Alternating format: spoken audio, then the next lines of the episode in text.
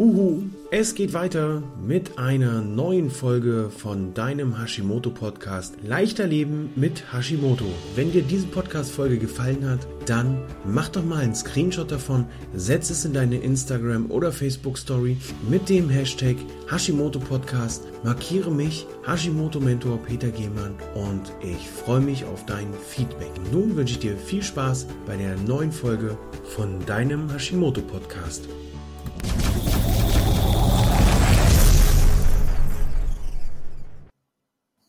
Frag den Hashimoto-Mentor. Ein wunderschönen guten Morgen an euch alle da draußen. Wir machen weiter mit einer neuen Runde Frag den Hashimoto-Mentor. Heute haben wir zwei bis drei Fragen. Ähm, sehr interessante Fragen. Und wir gehen auch direkt rein ins Thema. Die Gesine hat gefragt, ist Magnesium gleich Magnesium oder gibt es etwas zu beachten? Diese Frage ist deshalb interessant, weil wir natürlich über unsere Ernährung auch schon Magnesium mit aufnehmen können. Und bei den Nahrungsergänzungsmitteln ist es natürlich auch beim Magnesium so, dass es da Qualitätsunterschiede gibt, dass es da auch Produkte gibt, ähm, die man besser empfehlen kann und dann auch wieder Sachen, ähm, wo man sagt, na komm, lass mal lieber. Wir gehen also mal rein in die Ernährung beim Magnesium. Ähm, wo kannst du dir deine Magnesiumversorgung sichern? Beziehungsweise wie hast du die Möglichkeit, dein Magnesium zu dir zu nehmen, ohne auf Nahrungsergänzungsmittel zurückgreifen zu müssen? Das wäre hier einmal ähm, die Möglichkeit, das Ganze mit Kürbiskernen zu machen, mit Kakao. Das ist schon wieder ein kleiner Insider-Tipp. Wenn du also Hunger auf Süßes hast, Hunger auf Schokolade hast, dann kann es sein, also ich betone, kann es sein, dass du einen Magnesiummangel hast.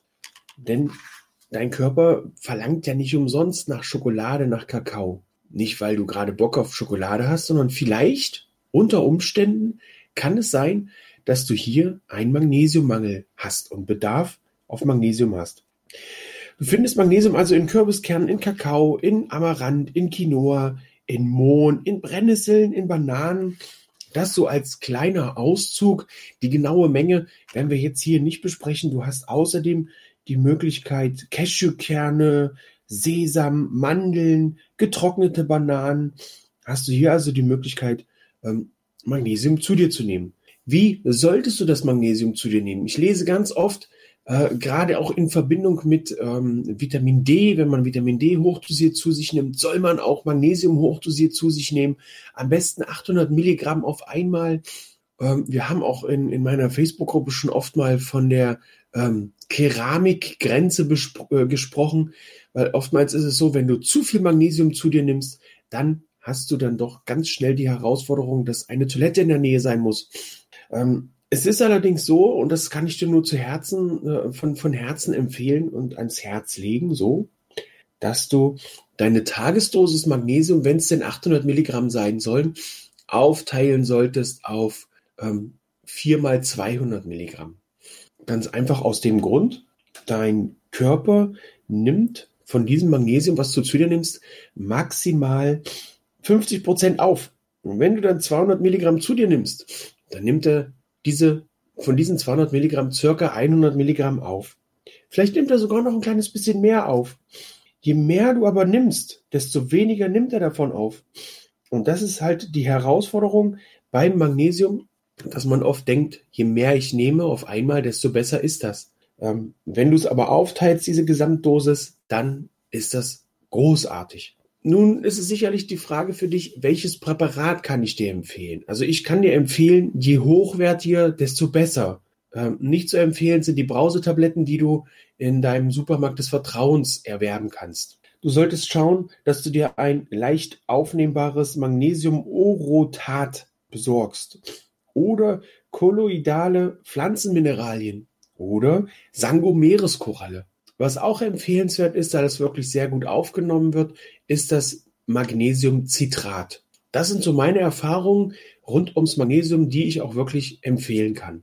Ähm, falls du einen vertrauenswürdigen Lieferanten in Sachen Magnesium, hier Sangomeres Koralle oder auch Magnesiumcitrat ähm, benötigst, dann sei herzlich willkommen in meiner Facebook-Gruppe. Dort habe ich einen Kooperationspartner und in Verbindung mit diesem Kooperationspartner auch einen Rabattgutschein, den es allerdings für Gruppenmitglieder gibt. Kommen wir nun zur Frage 2. Die Katharina hat gefragt, Peter, ich habe mal was davon gehört, dass man aufpassen soll, nicht zu viel Eiweiß zu essen wegen der Niere. Wenn du eine gesunde Niere hast, dann ist das keine große Herausforderung für deine Niere, das umzusetzen mit dem Eiweißbedarf. Nun ist natürlich die Frage, was, wie viel ist zu viel oder wie viel zu viel ist hier zu viel? Ähm, dadurch, dass sich die Experten immer noch nicht, immer noch nicht, und uns Menschen gibt es ja nun schon ein paar Jahre, immer noch nicht einig sind, wo hier die maximale Proteinzufuhr ein Ende hat oder wo man die deckelt, ist das eine spannende Geschichte. Im Moment munkelt man ähm, von 0,8 Gramm Protein pro Kilogramm Körpergewicht, dass man das nicht übersteigen sollte, egal ob Sportler oder Nicht-Sportler. Dann gibt es allerdings Empfehlungen, die sagen, Nichtsportler oder Experten, die sagen, Nichtsportler ein bis 1,5 Gramm und Sportler 2 Gramm. Je nachdem, was du für ein Ziel im Sport verfolgst, wenn du also Muskelaufbau verfolgst, weil du ähm, ja Bodybuilder bist, weil du in der Massephase bist für deinen Kraftsport, für dein, für deine Sportart an sich, dann empfiehlt man teilweise sogar bis zu 2,5 Gramm Protein pro Kilogramm Körpergewicht. Ähm, die Expertenmeinungen gehen deshalb auseinander, weil es in der Tat so ist, dass jeder Mensch einen ganz individuellen Proteinbedarf hat. Und diese, diese äh, Empfehlungswerte von bis zu 2,5 Gramm, je nachdem, was du für ein Ziel hast. Du wirst diese 2,5 Gramm ja jetzt nicht dauerhaft zu dir nehmen. So eine Massephase oder so ein Gewichtsaufbau bei einem Bodybuilder oder bei einem Kraftsportler oder in der Sportart überhaupt, die dauert ja nun nicht das ganze Jahr. Das wird immer kurenweise oder phasenweise gemacht. Und von daher ist das eine kurzfristige, wenn du, das kann ich dir immer nur empfehlen, mit einem Ernährungsberater oder mit einem Profi zusammen zu machen, der das wirklich auf dich abstimmt. Ähm, also wirklich, ich empfehle es als Orientierungswert anzusehen. Und wenn deine Nieren gut funktionieren, können die das gut verarbeiten. Wenn du also für dich das Gefühl hast, du möchtest mehr Protein zu dir nehmen, liebe Katharina, weil du äh, in der Massephase bist, um für deinen nächsten Bodybuilding-Wettkampf aufzubauen, dann lass das vorher mal von einem Arzt checken, ob das mit den Nieren auch alles so verträglich ist. Ansonsten denke ich, wenn wir uns in einem Rahmen zwischen 0,8 und 1,2 Gramm pro Kilogramm Körpergewicht bewegen, ist das eine grobe Richtlinie, an die wir uns auch halten können. Ähm, wie gesagt, ich bin kein Arzt, ich weiß nicht, wie es in deinem Körper gerade aussieht, ob deine Nieren das gerade vertragen. Ähm, zur Sicherheit lass es einmal durchchecken oder spür einmal in dich hinein, wenn du mehr Protein zu dir nimmst, wie der Körper das verträgt. Denn unser Körper sagt uns schon ganz klar, wenn es uns nicht gut geht und wenn wir irgendwas nicht so richtig verarbeiten können, wie wir es gerne wollen würden. So. Und dann haben wir noch die dritte Frage, na, vielleicht auch, ja, kombiniert, kombiniert mit einer vierten Frage. Die Katharina, die fragt, wie viel sollte man trinken und sind alkoholfreie Biere ein oder zweimal die Woche erlaubt? Das ist eine sehr spannende Frage. Ähm, Habe ich so auch noch nicht gehabt, dass jemand nach dem alkoholfreien Bier fragt, weil eigentlich wird immer nach ja, nach dem Alkohol gefragt und nicht nach dem alkoholfreien Bier.